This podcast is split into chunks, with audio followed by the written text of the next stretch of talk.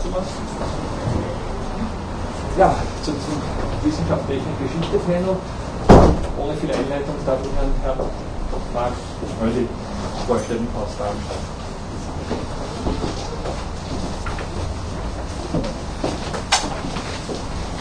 Ja, herzlichen Dank. Ich freue mich, dass ich hier sein kann und Ihnen ein paar Überlegungen über die Mensch-Maschine-Differenz ähm, vortragen kann. Ich beginne ein bisschen mit dem, was ich in meinem Abstract ähm, schon beschrieben habe und will meinen äh, Beitrag kurz gliedern. Im Folgenden wird darauf abgezielt, die Mensch-Maschine-Differenz historisch zu rekonstruieren und im Rahmen der Bestimmung einer interdisziplinär ausgerichteten und aktuellen Philosophie zu rekon rekontextualisieren. Wenn Lametrie behauptet, dass der Mensch als Maschine betrachtet werden müsse, so formuliert er besonders drastisch, dass der Mensch als ein Gegenstand der humanen Physiologie gesehen werden muss. Wenn Kant behauptet, dass eine physiologische Anthropologie eine wissenschaftliche Unmöglichkeit darstellt, so beruft er sich nicht nur auf eine bestimmte Idee von Wissenschaftlichkeit, sondern auch auf einen philosophischen Begriff vom Menschen und überhaupt auf einen organisationslogischen, nicht mechanistischen Begriff vom Lebendigen. Dieser exemplarische Gegensatz materialistischer und idealistischer Auffassungen kann historisch auf seine interdisziplinäre Funktion hin analysiert werden. Maschinen bevölkern den mathematisierbaren Bereich der Naturforschung während Menschen in einer von ihnen hervorgebrachten Kultur denken, fühlen und wollen.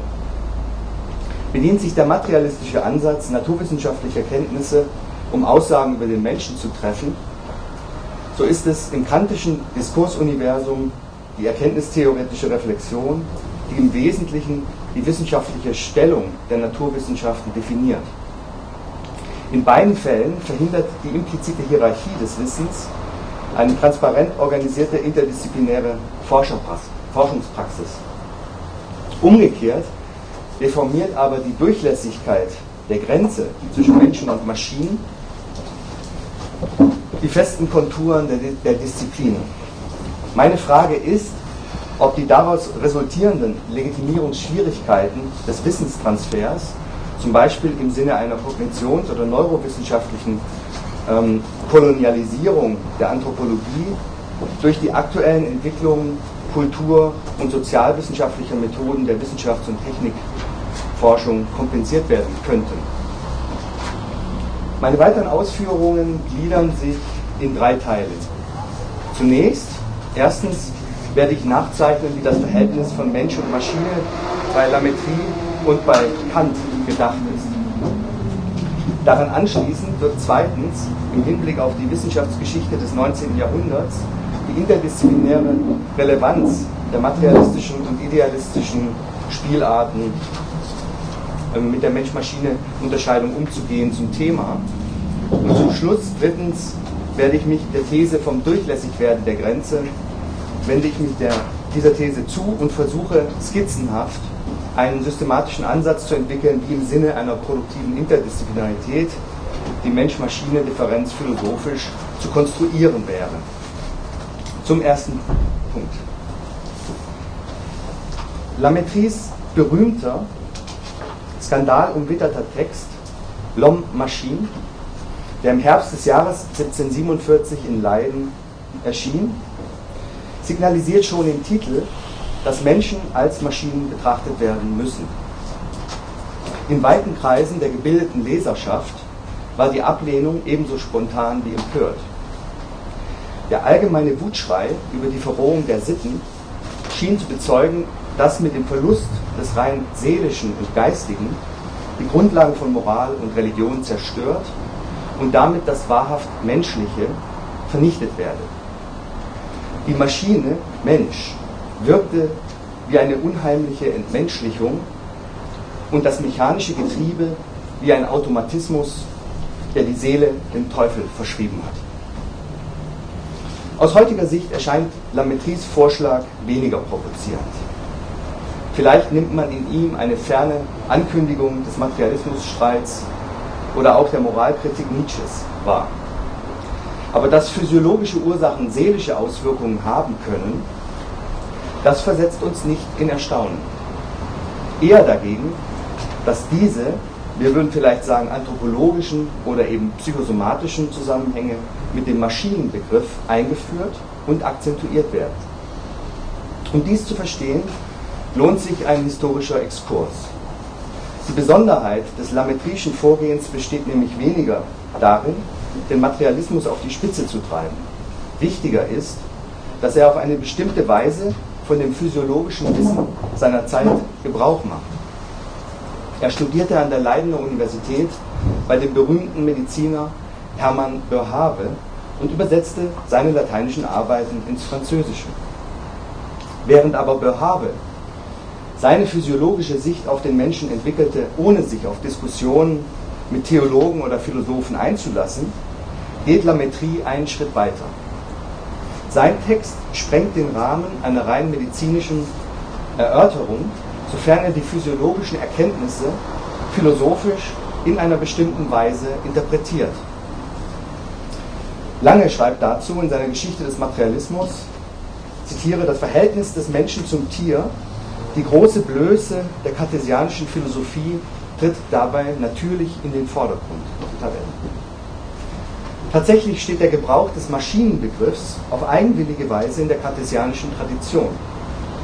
Schon Descartes hatte den Körper der Tiere als Maschine bezeichnet, allerdings als eine, ich zitiere aus dem Diskurs, die aus den Händen Gottes kommt und daher unvergleichlich besser konstruiert ist und weit wunderbarere Getriebe in sich birgt als jede Maschine, die der Mensch erfinden kann. Bekanntlich verbindet sich mit Descartes Anwendung der geometrischen Methode auf naturphilosophische Gebiete die Ausbreitung eines technischen Naturverständnisses, das in der mechanischen Physik ihre Grundlage hat. Aus anthropologiegeschichtlicher Sicht ist festzuhalten, dass sich im 18. Jahrhundert vor dem Hintergrund der wissenschaftlichen Dominanz der mechanischen Bewegungsgesetze eine physiologische Sicht auf den Menschen etabliert hat, die keinen Anspruch erhebt, den Menschen als eine Res Composita auch in seinen seelisch-geistigen Aspekten zu erfassen. Parallel zum kartesianischen Dualismus orientieren sich die Naturforscher, Mediziner und Psychologen einerseits an der Würde des Menschen und andererseits an einem naturwissenschaftlichen Erkenntnisideal der neuzeitlichen Physik. Das heißt in der Regel, dass die menschliche Psyche als eigentümlich geistige Substanz zunächst abgetrennt für sich zum Beispiel in der Psychologie, dann auch in einem Zusammenhang mit der körperlichen Konstitution betrachtet werden kann. Also Frage nach dem Sitz der Seele, äh, nach der Bestimmtheit äh, spezifischer Krankheiten und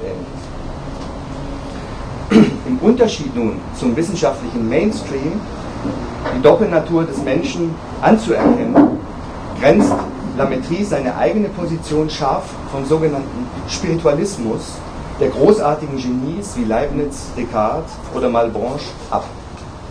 Wie er bereits in der Vorrede an Albrecht Haller, den Göttinger Physiologen, schreibt, ist der Arzt der einzige Philosoph, der sich um sein Vaterland verdient macht. Ihm kann es gelingen, die Funktionsregeln des Geistes aufzuspüren, indem er den Menschen maschinenmäßig begreift.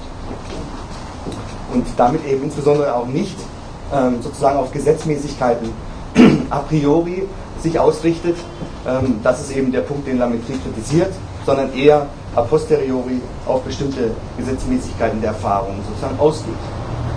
Die Konstruktionsregeln von Maschinen, die so kompliziert sind wie Menschen oder überhaupt Lebewesen, sind für Ärzte, Philosophen, die sich den Verfahren der experimentellen Physiologie bedienen, auffindbar, wenn auch nicht mit absoluter Gewissheit, so Lametrie. Descartes hatte im Hinblick auf den menschlichen Körper bereits festgehalten, dass er in Analogie zum Räderwerk einer Uhr, zitiere, als eine Art Maschine angesehen werden kann, die aus Knochen, Nerven, Muskeln, Adern, Blut und Haut zusammengepasst ist und auch geistlos all die Bewegungen ausführt, wie sie jetzt unwillkürlich, also ohne den Geist, ablaufen.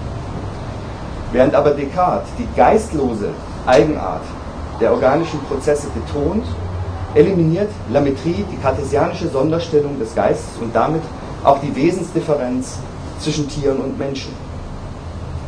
Trotz seiner rationalistischen Irrtümer habe Descartes, ich zitiere Lametrie, schließlich die animalische Natur erkannt und als erster überzeugend bewiesen, dass die Tiere bloße Maschinen sind.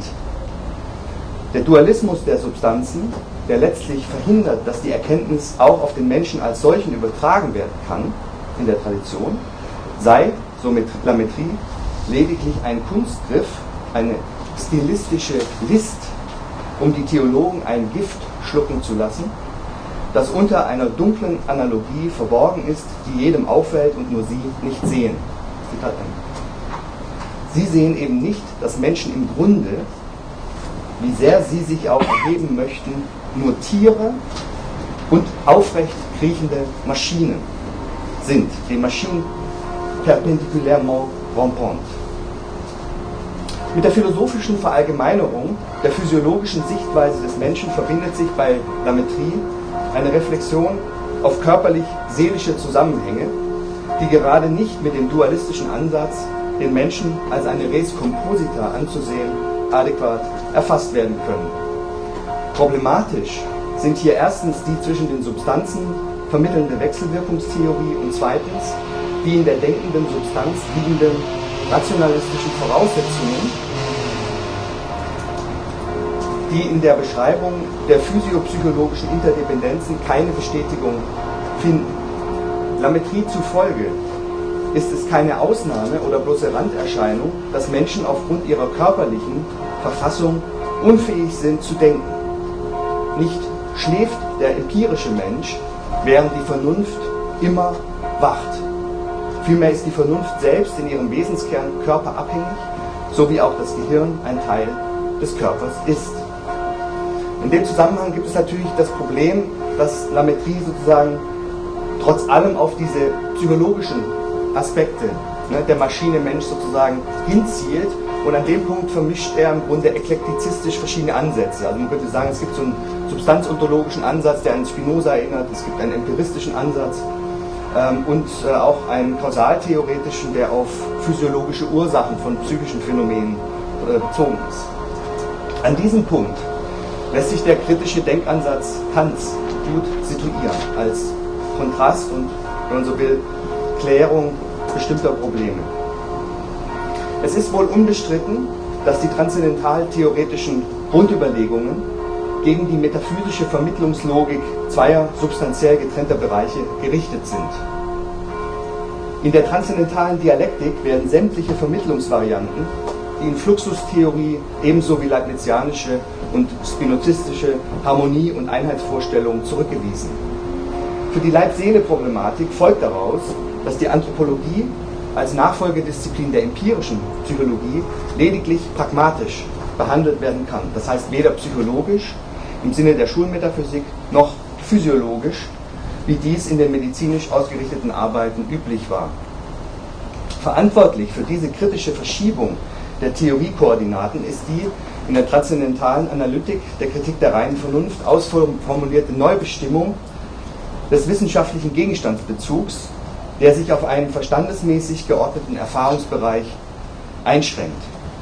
Im Unterschied zu den physikalischen Gegenständen des äußeren Sinns zeichnen sich die psychischen Ereignisse des inneren Sinns durch eine nicht mathematisierbare zeitliche Instabilität aus, so etwa in den metaphysischen Anfangsgründen der Naturwissenschaft geschildert. Die Themen der empirischen Psychologie können daher nur in pragmatischer Hinsicht, das heißt in Bezug auf beschreibbare Handlungszusammenhänge, bearbeitet werden. Maschinen sind laut Kant nicht Gegenstände einer anthropologisch oder psychologisch ausgerichteten Wissenschaft. Die physikalischen Naturzusammenhänge, deren Gesetzmäßigkeiten Maschinen unterliegen, sind in den Erfahrungsbereichen außer Kraft gesetzt, die moralisch, ästhetisch oder quasi teleologisch bestimmt sind. Hinzu kommt, dass Maschinen nicht denken können, insofern transzendentale Erkenntnisse als Selbsterkenntnisse der Vernunft begründet sind, die nicht unter Naturgesetze subsumierbar sind, weil sie diese erst hervorbringen. In der Kritik der Urteilskraft unterstreicht Kant, dass Maschinen im Unterschied zu organischen Naturprodukten keine teleologische Reflexionsform voraussetzen, um hinsichtlich ihrer Wesensmerkmale bestimmbar zu sein. Sie sind tot, sofern sie voll und ganz den Gesetzen der mechanischen Kausalität unterliegen, während es das Lebendige zu seiner Distinktion erforderlich macht, eine Kausalität nach Endursachen zu denken, sodass die Teile eines Organismus voneinander wechselseitig Ursache und Wirkung sein können. Ich zitiere ihn, ein, Orga ein organisiertes Wesen ist also nicht bloß Maschine, denn die hat lediglich bewegende Kraft, sondern es besitzt in sich bildende Kraft, welche durch das Bewegungsvermögen allein, den Mechanismus, nicht erklärt werden kann. Kommen wir zum zweiten Teil. Betrachtet man in der Wissenschaftsgeschichte des 19. Jahrhunderts aus philosophischer Sicht die Relevanz der Mensch-Maschine-Differenz, so wird man zunächst drei Paradigmen unterscheiden wollen. Das naturphilosophische, das positivistische und das erkenntnistheoretische. In allen drei Fällen findet man die Differenz eingebettet in ein unterschiedliches Wissenschaftsverständnis, das sowohl einen systematischen Zusammenhang der Wissenschaften entwirft, als auch mehr implizite als explizite Regeln des interdisziplinären Wissenstransfers vorgibt. Im Folgenden werde ich mich auf die zwei zuletzt genannten Paradigmen beschränken. Also insofern das Positivistische eben quasi an Lametrie anschließen kann und das Erkenntnistheoretische an Kant. Im Zuge des Funktions- und Strukturwandels der Wissenschaften in der ersten Hälfte des 19. Jahrhunderts ist mit dem akademischen und gesellschaftlichen Bedeutungszuwachs der Naturwissenschaften ein positivistisches Wissenschaftsverständnis verbunden, das deren methodischen Primat auf alle Wissenschaftsbereiche überträgt.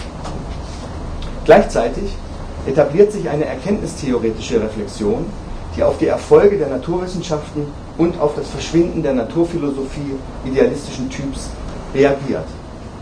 Auffällig ist, dass im Positivismus an die Anthropologietradition angeknüpft wird. Man könnte sagen, an diese Tradition physiologische Anthropologie naturphilosophisch zu betreiben, wenngleich die Sonderstellung des Menschen nicht länger metaphysisch, sondern naturwissenschaftlich begründet werden muss, während die philosophische Erkenntnistheorie den naturalistischen Anthropologievarianten eher kritisch gegenübersteht. Die Entwicklungskontinuität lässt sich an der Geschichte der romantischen Anthropologie studieren, aber auch im Hinblick auf die naturphilosophischen Erblasten der Anthropologien populärmaterialistischer, darwinistischer oder auch soziologischer Ausrichtung von Comte und Spencer bis zu Ludwig Büchner und Ernst Haeckel. Kritiken werden vor allem dort laut, wo die materialistische Weltanschauung reichlich unbedarft als erste Philosophie auftritt und damit unwissentlich traditionell philosophische Wahrheitsansprüche erhebt. Also siehe etwa den Ignorabimus-Streit oder die Auseinandersetzung zwischen Kantianern und Monisten oder auch Langes Kritik des Populärmaterialismus als Beispiele. Werkmeisterin der lebenden Maschinen von Pflanzen über Tiere bis zum Menschen ist ihr zufolge, also dieser materialistischen Auffassung zufolge, die Natur, die für die Herstellung ihrer Produkte nicht auf ominöse Lebenskräfte angewiesen ist und die Vernunft als solche resultiert aus den körperlichen, in erster Linie hirnphysiologisch genauer bestimmbaren Gegebenheiten. Abgesetzt von dieser positivistischen Sichtweise, die auf eine Übertragung des naturwissenschaftlichen Wissens auf alle anderen Wissensbereiche vertraut und in diesem Sinne metaphysikkritische, moral- und religionskritische Konsequenzen hat, ist die erkenntnistheoretische, die sich auf einen, sagen wir, geisteswissenschaftlichen Begriff vom Menschen stützt. Das bedeutet für die interdisziplinäre Wissenspraxis, dass eine philosophische Grundwissenschaft existiert, die die einzelwissenschaftlichen Erkenntnisansprüche insofern beschränkt, als sie diese einerseits in einen vorgegebenen Rahmen theoretischer Erfahrungsgrundlagen stellt und andererseits auf eine praktische Reflexion verpflichtet, die nach dem Wert des Erkenntnisgewinns oder der moralischen Rechtfertigung der mit ihm verbundenen Praxis fragt. Also hier könnte man etwa an, die, an diesen Kampf zwischen Physik und Ethik äh, denken, den Trendelenburg ausführlich darstellt, oder auch an Friedrich Albert, Lang, Albert Lange ähm, und sein äh, äh, Modell, die transzendentale Ästhetik sozusagen ähm, in der Tradition der Sinnesphysiologie umzuformulieren aber trotzdem an einer moralischen Perspektive festzuhalten, weil sozusagen äh, der Objektivitäts, Bereich naturalistischer Erkenntnisse immer schon im kritischen Sinne beschränkt ist. An diesem Punkt macht sich ein eigentümlicher Anthropologie auch in der kantischen Tradition geltend, der sich, wenngleich nicht ähm, auf eine Anthropologie in pragmatischer Hinsicht, aber auf eine praktische Anthropologie als Ergänzungsdisziplin der Moralphilosophie bezieht. Konflikthaft stehen sich Naturwissenschaften und Moralphilosophie gegenüber, sofern die humanistischen Wertvorstellungen nicht im naturwissenschaftlichen Gegenstandsbereich aufgehoben sind. Das heißt auch, dass die naturphilosophisch-positivistische Tradition der Anthropologie, die physiologisch ansetzt und das psychische identitätstheoretisch als Paralleltatsache oder auch als Effekt bestimmt, zurück oder doch in enge Schranken gewiesen wird. Anthropo anthropologistische Irrtümer liegen in der Linie der Kant-Tradition in der Regel ähm, dort vor, wo empirische Sachverhalte als transzendentale Grundlagen interpretiert werden. Menschen sind dann keine Maschinen oder wenigstens nicht nur Maschinen, sofern sie vernunftbegabte Wesen sind, die sich selbst die Gesetze vorschreiben, denen das Erkennen folgen muss und das Handeln folgen soll. Und zum dritten, letzten Punkt. Blickt man zurück ins 19. Jahrhundert, so, so verwundert es nicht sehr, dass die Anthropologie noch heute, wäre die Frage, als die philosophische Disziplin der ausgeprägten Interdisziplinaritätskompetenz gilt. Sie dient als integratives Modell der positivistischen Anordnung der Wissenschaften und sie stellt einen kritischen Bezug zwischen den Einzelwissenschaften einerseits und grundlegenden philosophischen Fragen andererseits her. Im Sinne einer Reflexion auf erkenntnistheoretische Grundlagen, quasi, wie eben gesehen, ähm, aber auch im Sinne einer Reflexion auf die ethische ähm, Vertretbarkeit der lebensweltlichen Implementierung wissenschaftlicher Forschung. Man kann sich nun allerdings fragen, wie wünschenswert und wie leistungsfähig anthropologische Interdisziplinaritätskonzepte eigentlich sind. Es dürfte wenig zweifelhaft sein, dass philosophische Modelle des Wissenstransfers und der interdisziplinären Arbeit die faktischen Transferleistungen kaum wirklich jemals kontrolliert oder reguliert haben. Ebenso darf als Konsens unterstellt werden, dass sie nicht völlig wirkungslos geblieben sind und auf mehr implizite und unterschwellige Art und Weise noch gegenwärtig Klischee-Vorstellungen kultivieren, die die wissenschaftlichen Kooperationen eher behindern als fördern. Sicherlich fließen sie auch in Zielvorgaben von Forschungsprojekten ein, insbesondere dort, wo eine strikte Trennung von Tatsachen und Werten, Wissenschaft und Moral, Erfolg und Verständigung als selbstverständlich vorausgesetzt wird. Nehmen wir ein Beispiel. Wenn John Dylan Haynes, Neurowissenschaftler am Bernstein Center der Berliner Charité, vor Neuromarketing ähm, oder dem Einsatz von Lügendetektoren warnt, so nimmt er auf eine Wissenschaftsentwicklung in der Hirnforschung Bezug, die spezifische Gedanken mit neuronalen Mustern identifiziert. Interdisziplinäre Kooperationen sind in diesem Bereich entweder auf Erkenntnisgewinn im Rahmen naturalistischer Voraussetzungen und überhaupt auf Gewinnmaximierung oder aber auf eine ethische Beurteilung bestimmter Anwendungsmöglichkeiten der Produktentwicklung bezogen. Kombiniert werden damit philosophisch unverträgliche Konzepte eines naturalistischen Menschenbildes und einer wissenschaftlich nicht ableitbaren Zusatzeinrichtung, das ist die moralische Beurteilung. Die Moral wird quasi wie ein Deus ex machina mit Hilfe einer Bühnenmaschinerie hervorgezaubert. Und zwar beruft man sich auf sie wie auf ein göttliches Wesen, das nicht mit dem mechanischen Kunstprodukt in eins gesetzt wird. Als unproblematisch gelten hier die neurowissenschaftliche Erfassung des Gedankens einerseits, also in diesem, dieser Sorte Interdisziplinarität, und die Möglichkeit einer moralischen äh, Beurteilung oder die Vorgegebenheit moralischer Wertvorstellungen andererseits. Und hier äh, wird auch die Anthropologie als philosophische Disziplin neuerdings sozusagen stark gemacht als eine Art Ausgleichsinstanz zwischen naturalistischer Wissenschaft einerseits und der Notwendigkeit einer angemessenen moralischen Beurteilung sozusagen dieser Entwicklungen andererseits.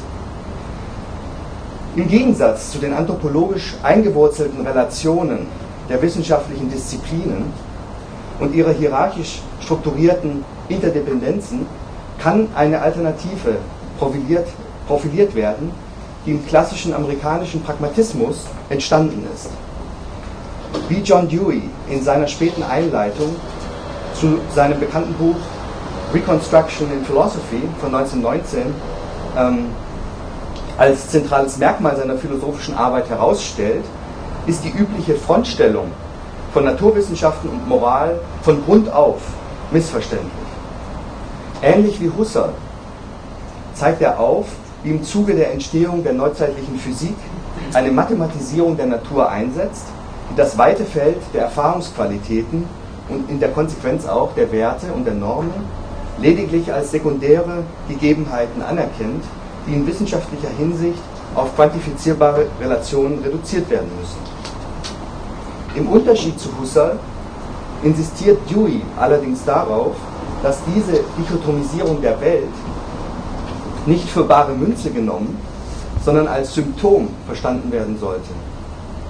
Erst die wissenschaftstheoretische oder dogmatisch-intellektualistische Auffassung der experimentellen Wissenschaftspraxis unterstellt dieser einen exklusiven metaphysischen Realitätsbegriff, also erst die Theorie, nicht die Wissenschaftspraxis, weshalb sie alle Erfahrungen, die nicht wissenschaftlich verifiziert werden können, aus dem Bereich der eigentlichen Wirklichkeit herausstellt. Das Dilemma der modernen Philosophie besteht dann darin, die getrennten Bereiche miteinander zu versöhnen. Deweys, Deweys Vorschlag ist dagegen anders beschaffen. Die Welt der Tatsachen erschöpft nicht die Welt der Erfahrung, weil Tatsachen in einer vorgegebenen Welt, das heißt in der konkreten wissenschaftlichen Forschungssituation, konstruiert werden müssen. Ebenso wenig wie moralische Wertvorstellungen repräsentieren sie zeitlose Wahrheiten. Vielmehr entfalten sie ihre Bedeutung in den Konsequenzen, die ihre operativen Zusammenhänge mit sich bringen. Es gibt demnach eine primäre Empirie, die alle Erfahrungen umfasst, und eine sekundäre Empirie in einem engeren Sinne, und das ist die Menge der wissenschaftlichen Tatsachenkonstruktionen, die erkenntnistheoretisch fungibel gemacht werden können. Wenn die Wissenschaftspraktiken und Sozialmaschinen der Gegenwart auf den Menschen zugreifen, so sind diese Kontexte für seine Bedeutungsexplikation relevant. Es macht dann wenig Sinn, einen Bereich des eigentlichen Menschen zu reservieren, der über diese Zusammenhänge erhoben, das heißt erhaben wäre. Und genauso wenig vermag es zu überzeugen, den naturwissenschaftlichen Diskurs zu einem Glaubensinhalt zu überhöhen, der keinen anderen Gott neben sich duldet.